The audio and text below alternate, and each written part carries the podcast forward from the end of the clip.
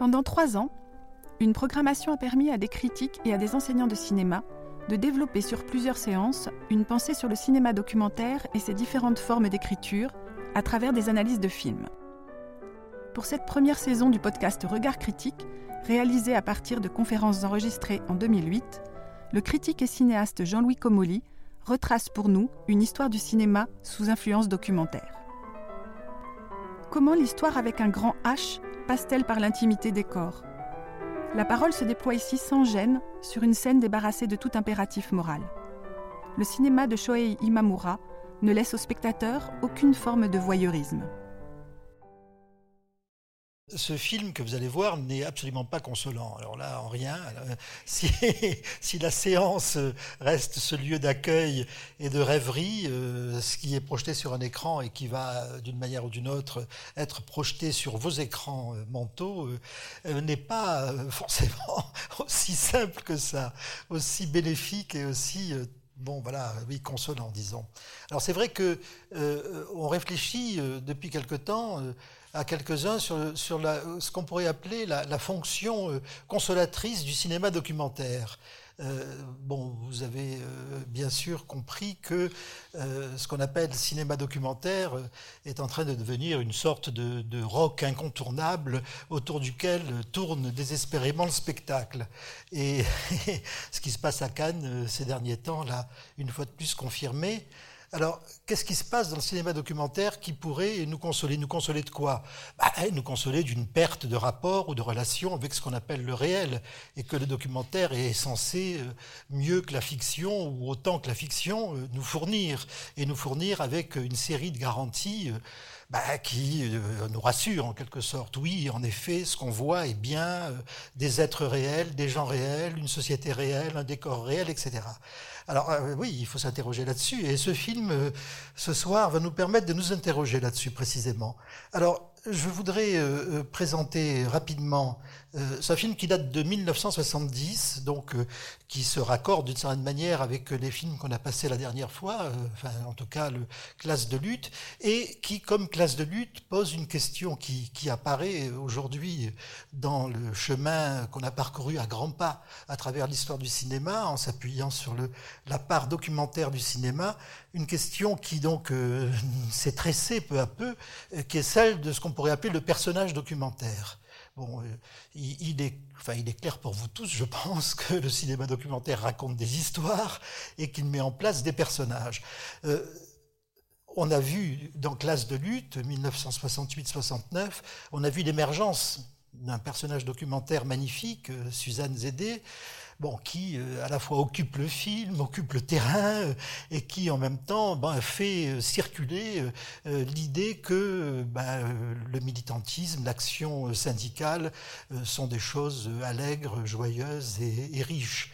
Bon, c'est donc l'émergence, l'apparition d'un personnage euh, qui euh, ne doit qu'au cinéma d'être personnage, bien sûr, puisque dans la vie réelle, nous ne la connaissons pas, Suzanne, nous ne la connaissions pas à cette époque-là, et donc nous n'avons aucune idée de ce qu'elle pouvait faire ou pas faire. Il se trouve que dans le film, elle fait tout ça. Bien. Alors, comme je l'ai dit à de nombreuses reprises, cette émergence du personnage documentaire n'est possible, ne se réalise véritablement qu'à partir du moment où nous avons affaire au cinéma synchrone, à la, possibilité d'enregistrer, de restituer la parole des sujets, la parole des, personnes réelles, euh, des hommes quelconques et des femmes quelconques du cinéma, d'enregistrer leur parole à eux hein, et de la restituer donc euh, euh, dans, des films. cette possibilité, je l'ai dit, je le redis pour que ce soit bien clair, elle est datée historiquement. Hein, elle date précisément de 1960 et on peut dire que le film qui euh, ouvre cette porte-là, euh, dans laquelle tout le reste du cinéma pratiquement va s'engouffrer, ce film c'est donc euh, Chronique d'un été, Rouge et Morin 1960. Avant ce film, il était difficile, voire impossible, d'enregistrer en synchrone la parole du tout venant, de, l'homme quelconque ou de la femme quelconque, euh, tout simplement parce que les moyens d'enregistrement euh, étaient lourds, inadaptés, et que c'était surtout dans les studios, enfin essentiellement dans les studios de cinéma, qu'on pouvait enregistrer la parole alors, la parole de qui? Bah, La parole des acteurs, la parole des comédiens. Et quand je dis parole, le mot ne convient pas. Des dialogues, en fait. Des dialogues écrits par des auteurs euh, et euh, dits euh, de manière plus ou moins forte, belle, par des comédiens. Alors, le cinéma parlant, donc, s'est cantonné pendant de 1928-29 à 1960, donc pendant une longue période de temps, le cinéma parlant s'est essentiellement déroulé dans les studios avec des comédiens. Donc la parole du peuple, puisque c'est comme ça qu'il faut la nommer, la parole du peuple n'était pas enregistrable ni transmissible.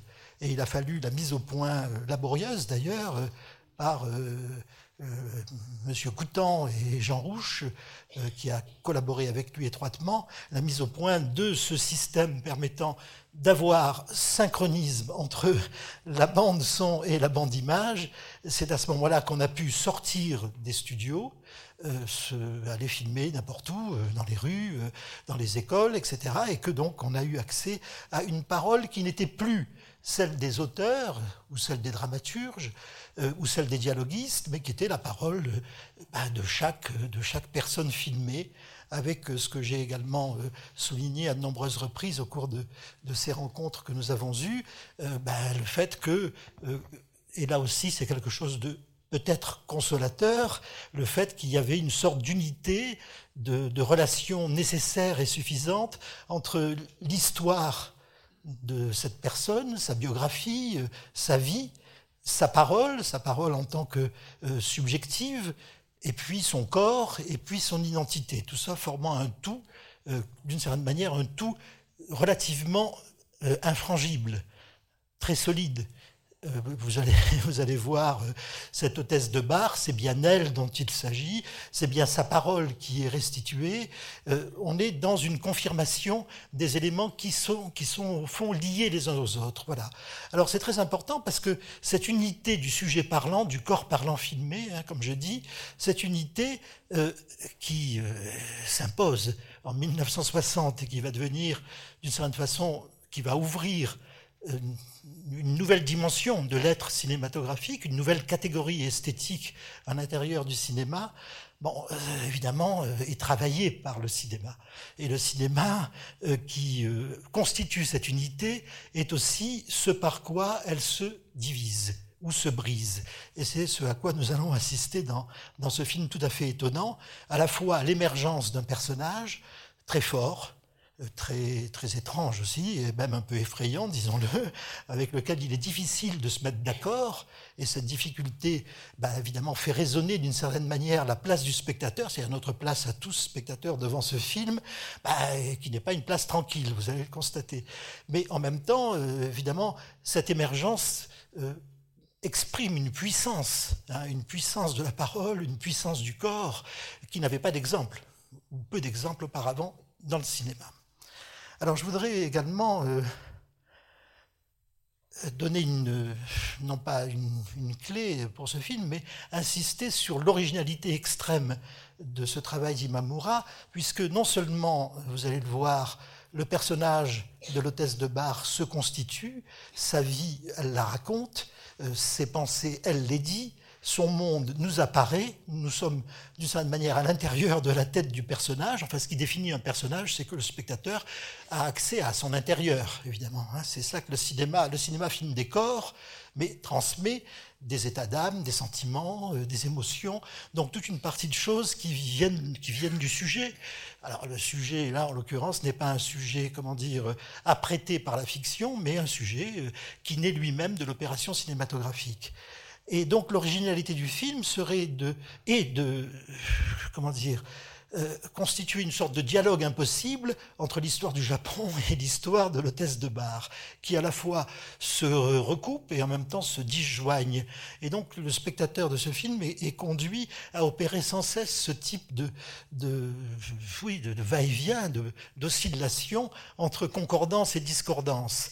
Et donc du coup, l'exposition du personnage euh, se déploie sur une scène beaucoup plus complexe que celle que, à la limite, la fiction pourrait déployer. Et on a peu d'exemples de, ça dans, le cinéma. Comment l'histoire d'un homme ou d'une femme, d'une femme en l'occurrence, à la fois est raccordée à l'histoire d'un pays, à l'histoire euh, d'un pays euh, qui est lui-même euh, enfin, histoire qui est elle-même problématique, évidemment, et, comment en même temps cette relation qui va être fabriquée par le film bah, pose mille questions et pose sans cesse une question qui pour moi est centrale et qu'on pourrait euh, définir euh, très simplement, puis je m'arrêterai là, comme l'autonomie du personnage à l'intérieur du film. Voilà.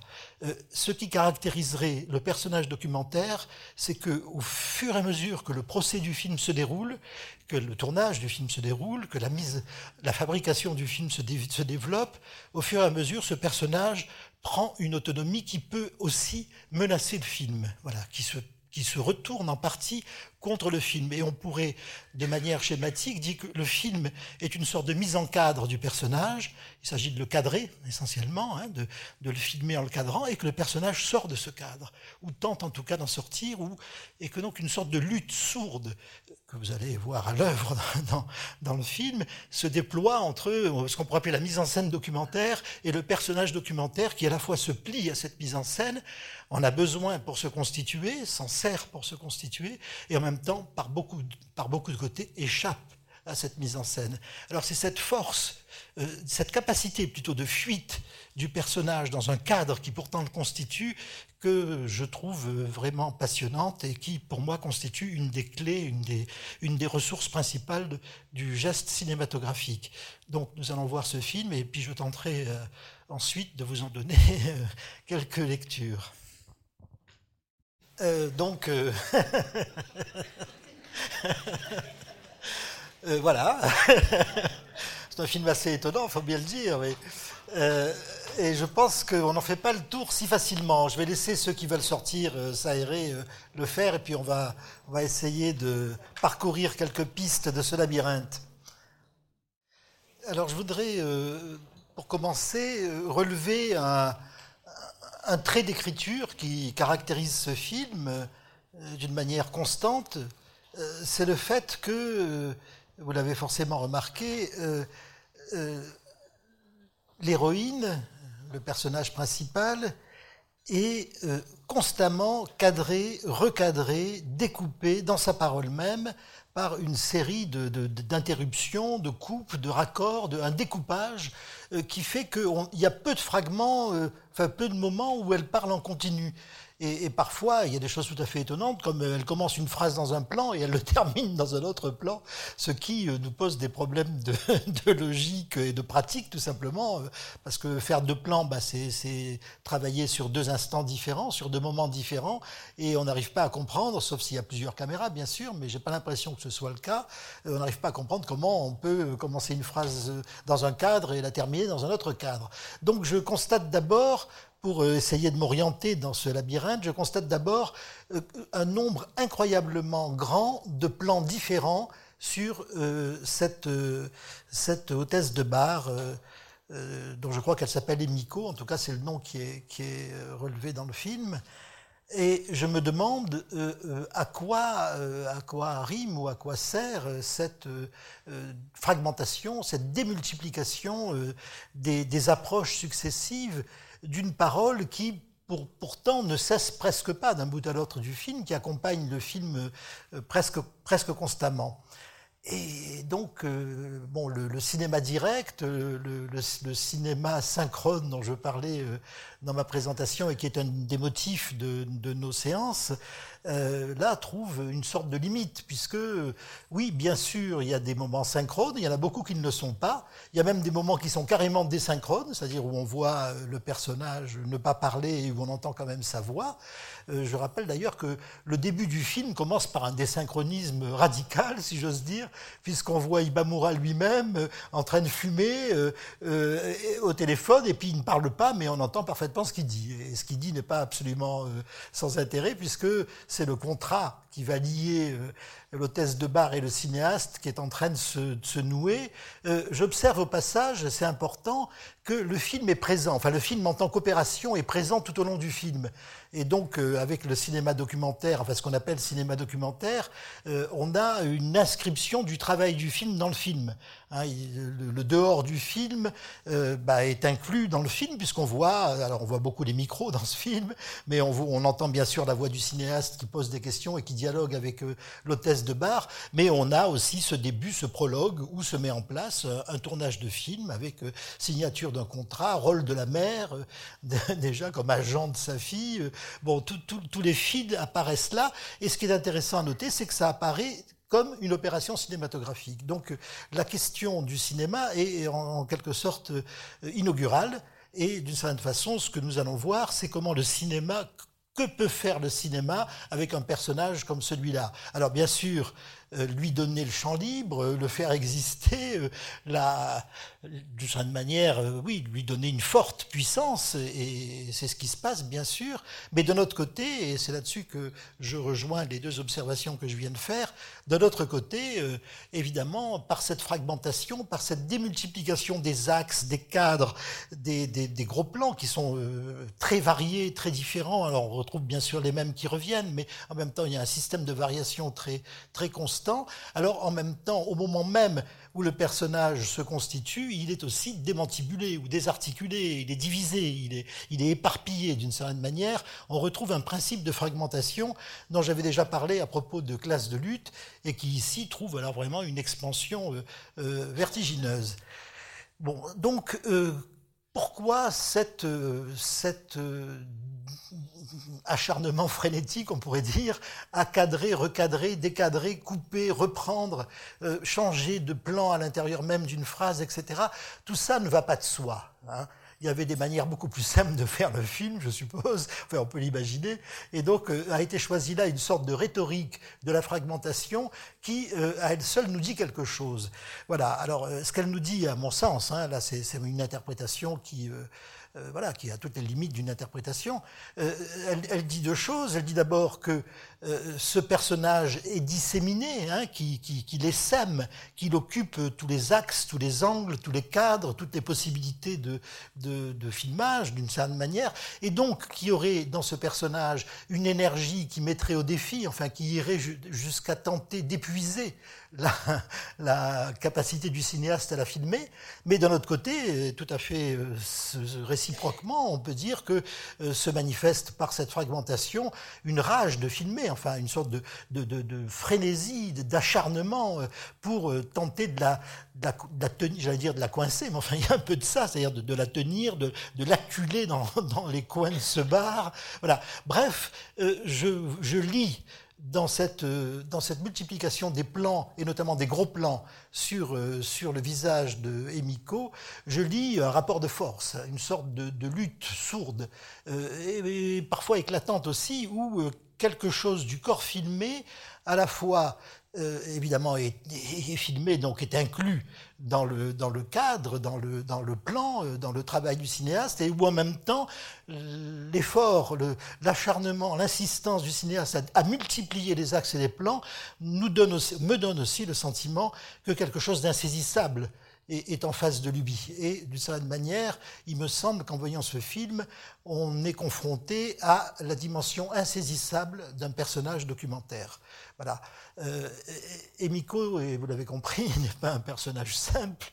Euh, sa vie euh, déjà est, assez chargée, euh, mais surtout elle en parle d'une façon qui est sidérante. Hein. Je revois ce film pour la quatrième ou la cinquième fois, et chaque fois je suis stupéfait par bah, ce, qu'elle dit. Alors, qui est à la fois d'un grand cynisme, mais en même temps d'une grande franchise, on pourrait presque dire d'une honnêteté totale. Enfin, si le mot honnêteté a encore un sens dans ce contexte et dans cette situation où on est quand même dans le, dans le monde euh, des affaires, comme, comme dit la mère et comme répète la fille, euh, on est dans les affaires. Et donc, euh, au, milieu de, de voilà, de, ce chaos, de ce chaos d'une vie, d'une vie à la fois prise dans la répétition, mais elle le dit elle-même. Bon, bien sûr que la Sokagaka il, lui annonce qu'elle est prise dans la répétition, mais en même temps, elle le dit, et, puis elle, dit aussi comment elle en sortira de la répétition, hein, en passant du corps japonais au corps américain. Évidemment, on brise quelque chose là, et on n'est plus tout à fait dans la répétition, même si c'est toujours des marins, euh, des, des, hommes de bar, etc.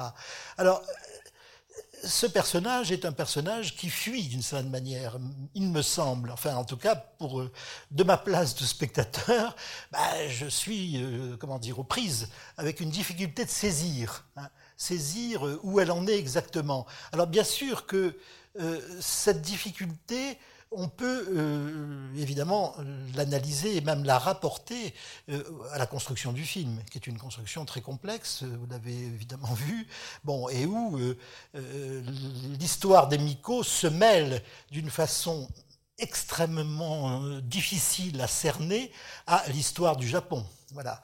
Alors évidemment, bien sûr, si on n'avait que Emiko racontant sa vie, je pense que nous serions euh, face à un personnage euh, que nous pourrions peut-être davantage maîtriser, je mets le mot entre guillemets, en, tout cas, euh, que nous aurions davantage à notre portée, et avec lequel nous pourrions éventuellement construire une, de ces relations que le spectateur de cinéma construit presque toujours avec les personnages qui sont sur l'écran. Là, la relation est, difficile à, maintenir. Alors, elle est difficile à maintenir à la fois parce qu'il y a ce travail de fragmentation, à la fois parce que euh, Emiko est un personnage relativement insaisissable et qu'il est très difficile de la prendre au piège. Euh, et pourtant, elle le dit elle-même, elle tombe sans cesse dans, les mêmes pièges. Donc on a là une sorte de, oui, d'aveu ou de confession impudique Hein, c'est un film très impudique, vous l'avez bien vu, euh, une, confession impudique qui en même temps ne s'accompagne pas véritablement d'une, comment dire, oui, enfin, d'un sentiment de, regret ou, ou d'une honte ou d'une faute qu'il faudrait se faire pardonner. Alors peut-être qu'on n'est effectivement pas en Occident, mais en Orient, comme c'est dit aussi à deux, à deux ou trois reprises, et qu'en Orient, euh, bon, la culpabilité chrétienne a moins sa place peut-être que chez nous. Toujours est-il qu'elle échappe, ça, cette, cette femme, elle échappe à, à beaucoup des grilles morales que nous pourrions avoir à projeter sur elle. Et de ce point de vue-là, elle est aussi insaisissable. Mais euh, là, je raccorde avec ce que je disais tout à l'heure, ce caractère insaisissable et du personnage et de la parole du personnage tient bien sûr au principe de fragmentation qui fait que cette parole échappe au plan, Hein. elle n'est pas enfermée dans un plan, elle n'est pas cadrée dans un plan, elle traverse toutes sortes de plans. Alors déjà, ça lui donne une sorte de force et de liberté très grande, mais aussi, bien sûr, alors cette, cette fragmentation est accentuée d'une manière très, très, très étrange, très troublante, par le fait que cette parole va circuler sur les images d'actualité de l'histoire du Japon. Alors là, là euh, il devient difficile de décrire euh, la série d'opérations qui sont en jeu dans le film, et vous me pardonnerez de n'y arriver que partiellement, parce que c'est très complexe. Euh, nous avons toutes sortes de cas de figure. Il faudrait prendre ce film et l'étudier à la table de montage pour faire une sorte de topographie des relations entre parole et image. et on aurait du mal d'ailleurs, hein, ce serait complet. Pourquoi? Parce que à de nombreuses reprises, nous voyons des images de l'histoire du Japon, bien entendu, mais euh, la parole d'Emiko n'est pas est étrangère à ces images, si on peut dire, puisqu'elle raconte sa vie à elle, euh, ses histoires d'amour à elle. Il y a l'épisode de Tokyo qui est, qui est formidable, où on voit sur l'écran euh, des manifestants se déchaîner, la police, etc. Et puis elle qui raconte comment elle allait dans un petit hôtel avec, avec son amoureux étudiant, etc.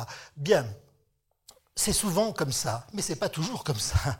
Et parfois, euh, euh, bah, il y a un raccord, si j'ose dire, hein, entre, euh, bon, évidemment, l'épisode de la, de la cérémonie du mariage du prince héritier est un moment où Emiko parle de ce qu'elle voit, et donc de ce que nous voyons aussi. Et là, d'une certaine façon, on pourrait dire qu'il y a raccord ou pertinence de la relation entre parole bande parole, si j'ose dire, et bande image. Et puis à d'autres moments, euh, euh, elle parle aussi de, politique ou de société, et on voit des choses qui concernent en effet la vie politique du Japon. Alors c'est pour ça que, euh, évidemment, du coup, cette parole devient au fond insituable. Hein. elle n'est pas assignable à une place d'énonciation particulière. et sa relation avec aussi bien les plans du corps parlant ou du visage parlant des Miko que la série euh, euh, très étrange des, images d'actualité bah, déterritorialise, si j'ose dire, cette parole et, en font une sorte de parole errante quoi, qui, peut, qui peut aller avec tout. Et parfois ça, ça coïncide et parfois euh, ça ne coïncide pas. Donc tout un jeu de jonction et de disjonction se met en place dans, dans ce film. Alors, et là, je, je reviens à, à ce que je disais au, début, euh, c'est nous, spectateurs, qui sommes au fond la, comment dire, le, lieu de ces jonctions et disjonctions qui rendent précisément notre rapport à ce personnage infiniment, euh, infiniment complexe et troublant. Et que nous ne pouvons pas en faire le tour dans la mesure où elle-même est insituée, insituable dans ce, dans ce tour historique qu'elle fait de l'histoire du Japon. Alors voilà, une première chose. Alors maintenant, une deuxième chose nous frappe, qui vous a frappé évidemment, c'est euh, comment, euh, du côté de la parole de, l'hôtesse de bar, comme du côté des, images d'archives, euh, se, mettent en place des chaînes signifiantes. Voilà. Alors ces chaînes signifiantes, et, j'allais oublier évidemment le, troisième brin qui compose cette, étrange tresse, le brin en question, c'est le brin des images de boucherie, hein, bien sûr image de boucherie, euh, par quoi le film commence. Hein, on abat des, des, animaux, des bœufs, euh, on les dépaisse, etc. Et bien sûr, euh, cette, chaîne qui ne va plus qu'apparaître que peu, hein, deux ou trois fois dans le reste du film, est évidemment constitutive, puisque à travers elle s'établit une liaison qui va être, elle, en revanche, très active tout le long du film, entre la chair, le sang, la violence, la, euh, oui, les hors-castes, c'est-à-dire la discrimination sociale, et puis, et puis euh, l'argent. Hein. voilà. Alors, Bon, je rappelle que l'argent commence le film en quelque sorte et donne, son ton à l'ensemble, hein, puisqu'il est question de, l'argent que doit toucher euh, l'hôtesse de bar pour jouer dans le film. Alors donc se met en place une chaîne signifiante qui, elle, va circuler aussi bien dans euh, le récit que l'hôtesse de bar fait de sa vie, de ses aventures, de ses relations avec les hommes, avec ses parents, etc.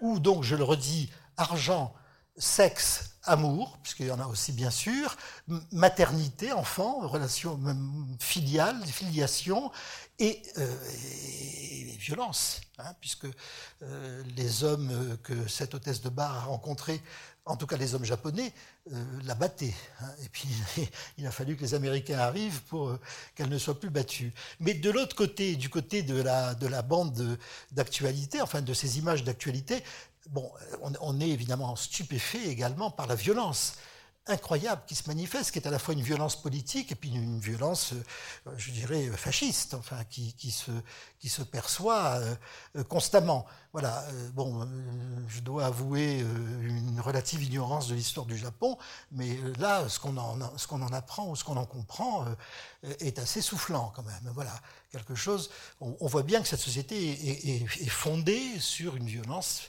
très grande et que cette violence, bon, passe évidemment euh, au plan social, puisqu'il y a, il y a euh, cette série, euh, bon, ça commence par Hiroshima quand même, hein, ce qui n'est pas absolument rien, et puis, après, vous avez la répression féroce qui s'abat d'abord sur les communistes, ensuite sur les socialistes, etc. Bon, donc, d'une certaine façon, la mise au pas, hein, la mise au pas de la société japonaise, qui, au moment où elle s'émancipe de la tutelle américaine avec le traité de sécurité, bah, à la fois se, se remilitarise, hein, donc revient au, motif de la guerre, et à la fois euh, s'américanise. Hein, c'est euh, ce double jeu.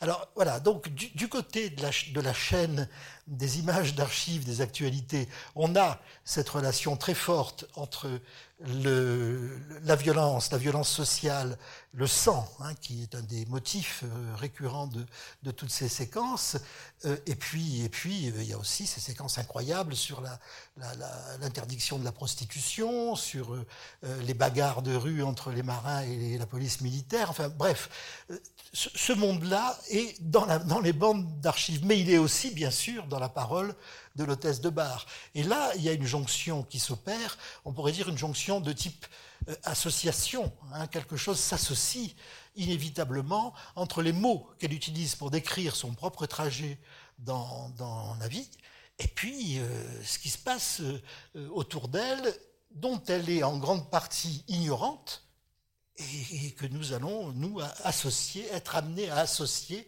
avec sa vie. Voilà. Alors ce passage, disons, du public au privé ou de l'intime au, groupe, euh, mais avec les mêmes signifiants, est quelque chose qui est une opération vraiment, euh, je trouve, très, très étrange et très forte, puisque ce sont exactement les mêmes signifiants qui circulent d'un côté et de l'autre. Voilà. Alors, peut-être que l'enjeu de cette construction, euh, à la fois très très étonnante et très mystérieuse, euh, et dont il est difficile, en tout cas à mon échelle, à mon niveau, de, rendre compte d'une manière parfaitement précise, euh, ben, l'enjeu peut-être est précisément celui-là, de constituer des chaînes signifiantes qui vont raconter à la fois l'histoire du Japon au sens du corps social et à la fois l'histoire du corps euh, de, d'Emiko, qui est une histoire de corps qui évidemment est en, est en résonance ou en liaison ou parfois très nettement avec l'histoire euh, de la société japonaise. Alors, évidemment, on ne peut pas ne pas euh, voir, euh, sentir, comprendre dans le cours de la projection que le chemin étrange que, que prend l'hôtesse de bar est d'une certaine façon parallèle ou symétrique ou analogue à ce, qui, à ce qui se passe euh, sur le plan du Japon tout entier. Hein, la présence des Américains, par exemple, leur présence-absence, hein, le fait qu'ils euh, ne partent pas tout à fait, on voudrait les faire partir davantage, mais ils sont toujours là. Il y a ces plans incroyables de l'arrivée du porte-avions nucléaire d'une part et du sous-marin nucléaire d'autre part, qui entrent dans le port en question. Et là, on ne peut pas ne pas voir dans, ces entrées de, monstres militaires et guerriers, et en plus nucléaires, évidemment, on ne peut pas ne pas y voir un, viol ou euh, une violence, en tout cas, euh, réalisée sur le corps du Japon. Bon, et c'est ainsi que beaucoup de Japonais le perçoivent, puisqu'il y a ces manifestations euh, très violentes qui, évidemment, sont, réprimées tout aussi violemment. Donc, un parallélisme, disons comme ça, un parallélisme se, se constitue peu à peu entre entre le, destin de l'hôtesse de bar qui va être de récuser euh, le corps japonais, de le répudier, hein, de divorcer d'avec le corps japonais pour euh, choisir le corps américain. Euh, bon, comme elle le dit dans cette séquence absolument incroyable où elle, refuse de voir les, les enfin elle, voit sans les croire les photos du massacre de, je sais plus comment il s'appelle, Milai. Oh, bah, les Américains sont des gentlemen. C'est une phrase qu'elle dit au début du film déjà et qui va revenir donc à de nombreuses reprises. Et euh, voilà. Et donc les Japonais ne sont pas des gentlemen et les Américains le sont. Et du coup, euh, euh, il y a là à la fois une opposition avec ce qui se passe dans l'histoire sociale du Japon où les Américains ne sont pas spécialement des gentlemen et où on voit d'ailleurs, je trouve cette séquence magnifique, le, le dirigeant du syndicat qui lit euh, en pleurant la déclaration de MacArthur interdisant la, grève. J'ai dit, bon, ça, voilà, on voit bien que les Américains ne sont pas des gentlemen et qu'ils imposent leur, leur férule d'une manière extrêmement nette et violente. Bon, l'interdiction du Parti communiste, etc., tout ça va de soi. Et au même moment, euh, le chemin des Miko, lui, euh, va être celui de, préférer le corps américain au corps japonais, l'homme américain à l'homme japonais. Je dis corps, mais c'est homme qu'il aurait fallu dire, bien sûr. Et donc, euh, euh, voilà, ce parallélisme est à la fois euh, inverse d'une certaine manière et en même temps cohérent, puisque au fond, les Américains ne quittent pas le Japon. Hein, et le retour des, du sous-marin et, du porte-avions le, dit bien clairement. Les Américains ne quittent pas le Japon. Et non seulement ils ne quittent pas le Japon, mais le Japon devient leur allié. Et en plus, il est engagé avec euh, les Américains dans la guerre de Corée. Donc cette relation persiste, perdure, au moment même où euh, le chemin des Miko euh, ben, est un chemin qui va vers les États-Unis, en, en, quittant carrément le sol japonais. Bon, c'est intéressant parce qu'elle revient au Japon pour faire le film. Et elle repart une fois le film fini. Donc le film est une parenthèse dans la vie américaine de l'hôtesse de bar, qui n'est plus là en fait, hein, et qui euh, ne revient euh, dans, son, dans son bar et, sur les lieux de sa vie que pour le film. Voilà, en gros, euh, les éléments qui, qui, me, qui me frappent.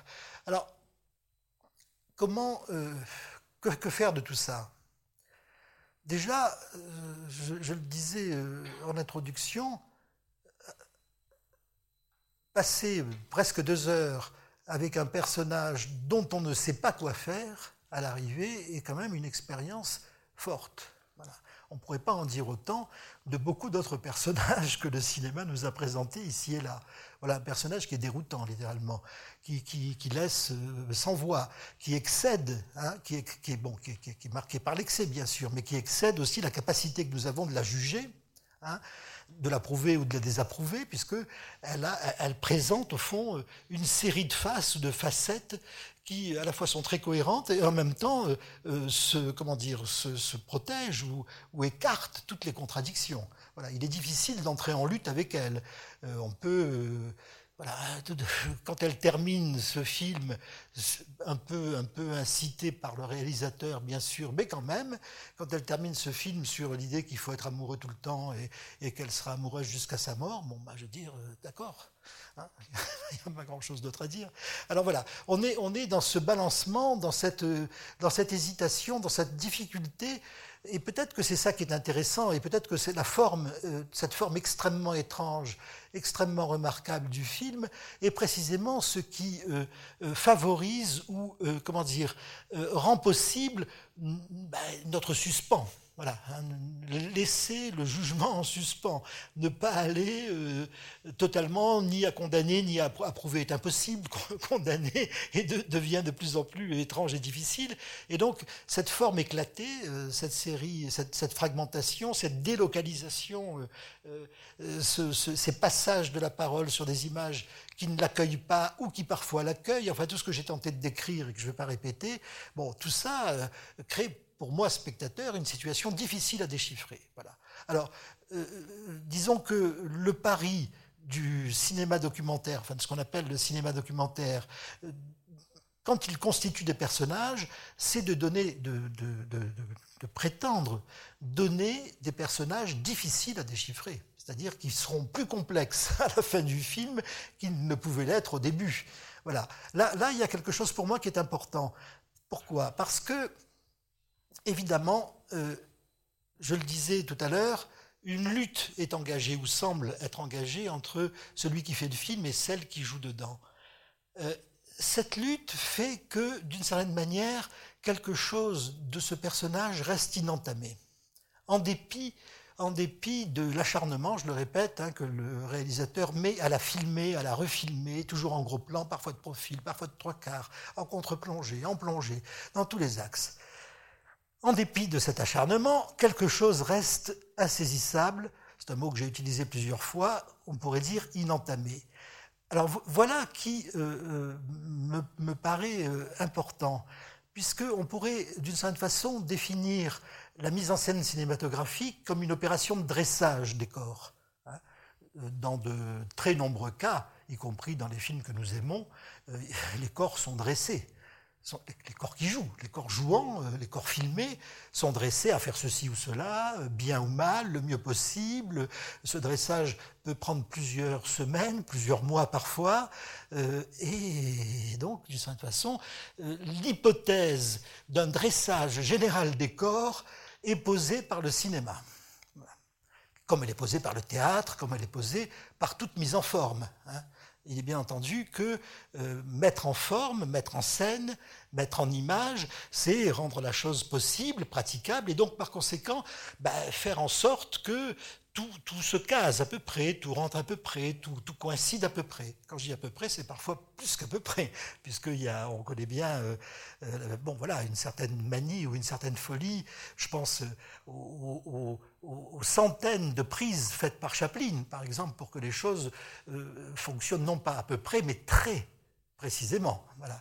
Alors, bon, et Chaplin n'est pas le seul. Beaucoup d'autres, sans aller peut-être aussi loin, ont mis en place euh, disons, des, oui, enfin, appelons ça des formes de dressage euh, très, très perfectionnées, très performantes. Alors, ce qui m'intéresse dans, euh, ce film, et plus largement hein, dans d'autres aventures documentaires, c'est que le corps filmé du non-comédien, qui se prête clairement au jeu du film, de manière explicite, le contrat, euh, les micros, le dialogue avec le réalisateur.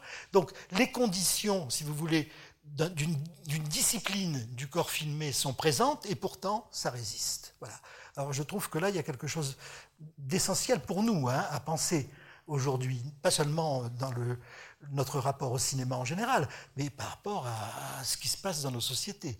Alors voilà que si on s'approche de quelqu'un de réel et si on essaie de le saisir, quelque chose va rester insaisissable ou en tout cas difficile à saisir ou en tout cas problématique. Eh bien, je trouve que ça, c'est un, comment dire, oui, moi, ça me fait un bien fou. Je me sens plus libre devant, euh, devant cette euh, difficulté de saisir. Et, évidemment, euh, la logique qui est à l'œuvre ici est une logique de l'impossibilité ou l'impuissance à discipliner le corps filmé. Et je dirais que du côté, là c'est du côté de la réalisation, mais du côté du personnage, de, de, cette hôtesse de bar qui tout est clair, elle accepte le film, elle sait combien elle est payée, elle joue le jeu, elle accepte tout. Elle est filmée pendant des, semaines, je ne sais pas combien ça a duré, mais longtemps. Et pourtant, et pourtant, ça échappe quand même. Voilà.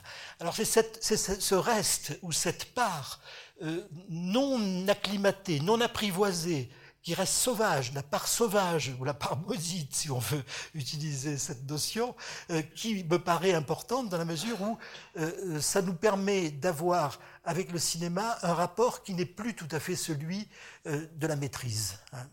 On voit que, et dans ce film ça me paraît tout à fait manifeste, la puissance créatrice de Imamura consiste à rendre la maîtrise impossible et, entre autres par cette fragmentation dont j'ai parlé, et entre autres par ce décalage ou recalage des paroles de cette femme sur les images du Japon. Voilà.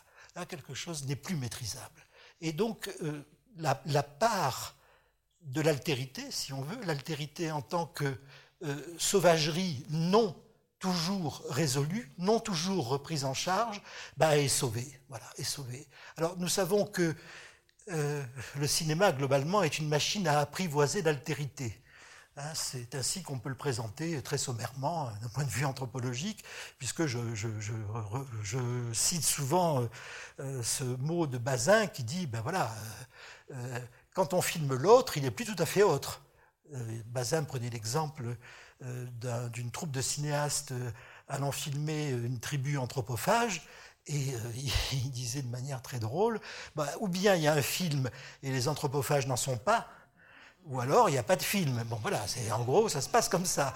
Alors si il y a film, et là il y a film, alors on pourrait donc en induire de, dans la logique basinienne que s'il y a film, c'est parce qu'on a apprivoisé l'autre, c'est parce que l'autre est venu accepter, s'est laissé conduire, alors avec de l'argent, avec un contrat ou pas d'ailleurs, avec son, désir tout simplement, c'est laisser conduire dans un film et donc a, consenti à renoncer à une part de son altérité et en tout cas à intégrer ou associer cette altérité au, geste cinématographique qui du coup apparaît comme un geste de rassemblement, un geste, je ne vais pas dire de communion, mais enfin un geste qui unifie les choses. Voilà. Alors là, dans ce film, ben, je vois quelque chose qui résiste à ça. Et je trouve que, du coup, le cinéma documentaire apparaît dans une dimension, je dirais, euh, politique, hein, qui essentielle, c'est qu'il y a toujours de l'autre, il y a toujours de l'altérité. Nous ne sommes pas dans le cinéma qui nous montre une altérité toujours apprivoisée, ou presque toujours apprivoisée. Ici, nous montre une altérité non consommable. Alors sortons en effet de la consommation. Cet épisode a été préparé par Catherine Blangonnet-Oher. Réalisation Michel Bourzex et Catherine Blangonnet-Oher. Ce podcast est produit par Balise, le magazine de la Bibliothèque publique d'information. Vous pouvez écouter tous les épisodes sur balise.bpi.fr et sur les plateformes de podcast habituelles.